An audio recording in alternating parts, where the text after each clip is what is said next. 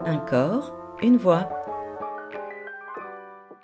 Alors moi ce qui me vient là c'est une évolution dans ma posture et dans mon mouvement. C'est-à-dire que pendant une période, je ne saurais pas très bien la situer, mais il y a eu besoin de, me raccrocher à, à, des outils professionnels, à un bureau, à un lieu et, euh, à une distance qui, m'aidait à trouver ma place dans, euh, dans, les accompagnements que je faisais.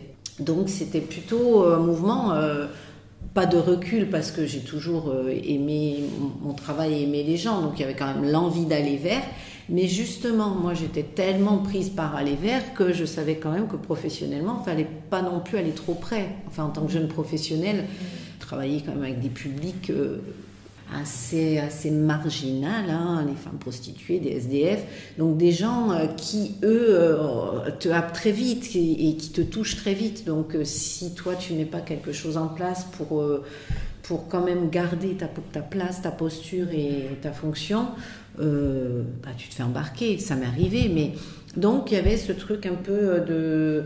Alors je n'étais pas rigide, mais je, je, me tenais un peu euh, comme ça, euh, fermement dans, dans, une, dans ma fonction. Ben, l'air de rien, sûrement, on adopte une posture, forcément, quand on reçoit quelqu'un. Donc on essaye de, de se tenir euh, toujours euh, droit à l'écoute, l'air de rien. Hein bon, c'est vrai qu'il faudrait être peut-être aussi plus attentif euh, à la façon dont les gens se positionnent, ça aussi. On y fait attention quand on est dans certaines évaluations. Mais tout ça, ça vient naturellement en fait. Voilà, hein, notre propre posture. Donc, est-ce que ça change quelque chose en rapport à l'autre, le fait qu'il y ait un bureau ou le fait qu'il n'y ait pas de bureau? Je, pense pas. Après, euh, moi j'aime bien qu'il y en ait un quand ça se passe, voilà, quand c'est un peu plus virulent, quand, enfin tu vois. Mais sinon, euh, mais d'ailleurs moi en permanence à Bonifacio, euh, il y a des moments où je suis dans la salle d'effort et c'est pas du tout agréable d'être l'une face à la personne face à moi parce que la table est grande, on a des chaises très basses et du coup souvent je me mets sur le côté, il y a une espèce de lit d'hôpital, tu vois, donc souvent je suis assise là.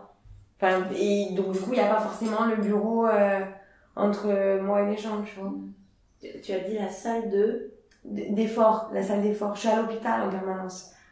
Qu'est-ce que, qu'est-ce que tu aimes bien dans le fait d'être à l'hôpital? Qu'est-ce qui change? Euh, bah Déjà, c'est un peu plus... Euh...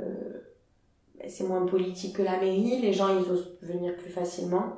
Parce qu'au final, c'est dans Bonifacio, mais tu es un peu quand même en dehors. Enfin, tu n'as pas tout tout, tout le monde qui passe euh, qui passe par là donc je sais que moi enfin même les gens de la ville préfèrent venir à l'hôpital souvent et puis tu es bien reçu tu vois du monde c'est plus oui je pense que voilà c'est ça. C'est plus neutre. Je pense. En tout cas enfin c'est ce que c'est ce que je ressens. D'ailleurs au fur et à mesure ma permanence à la mairie parce que j'étais je faisais les deux.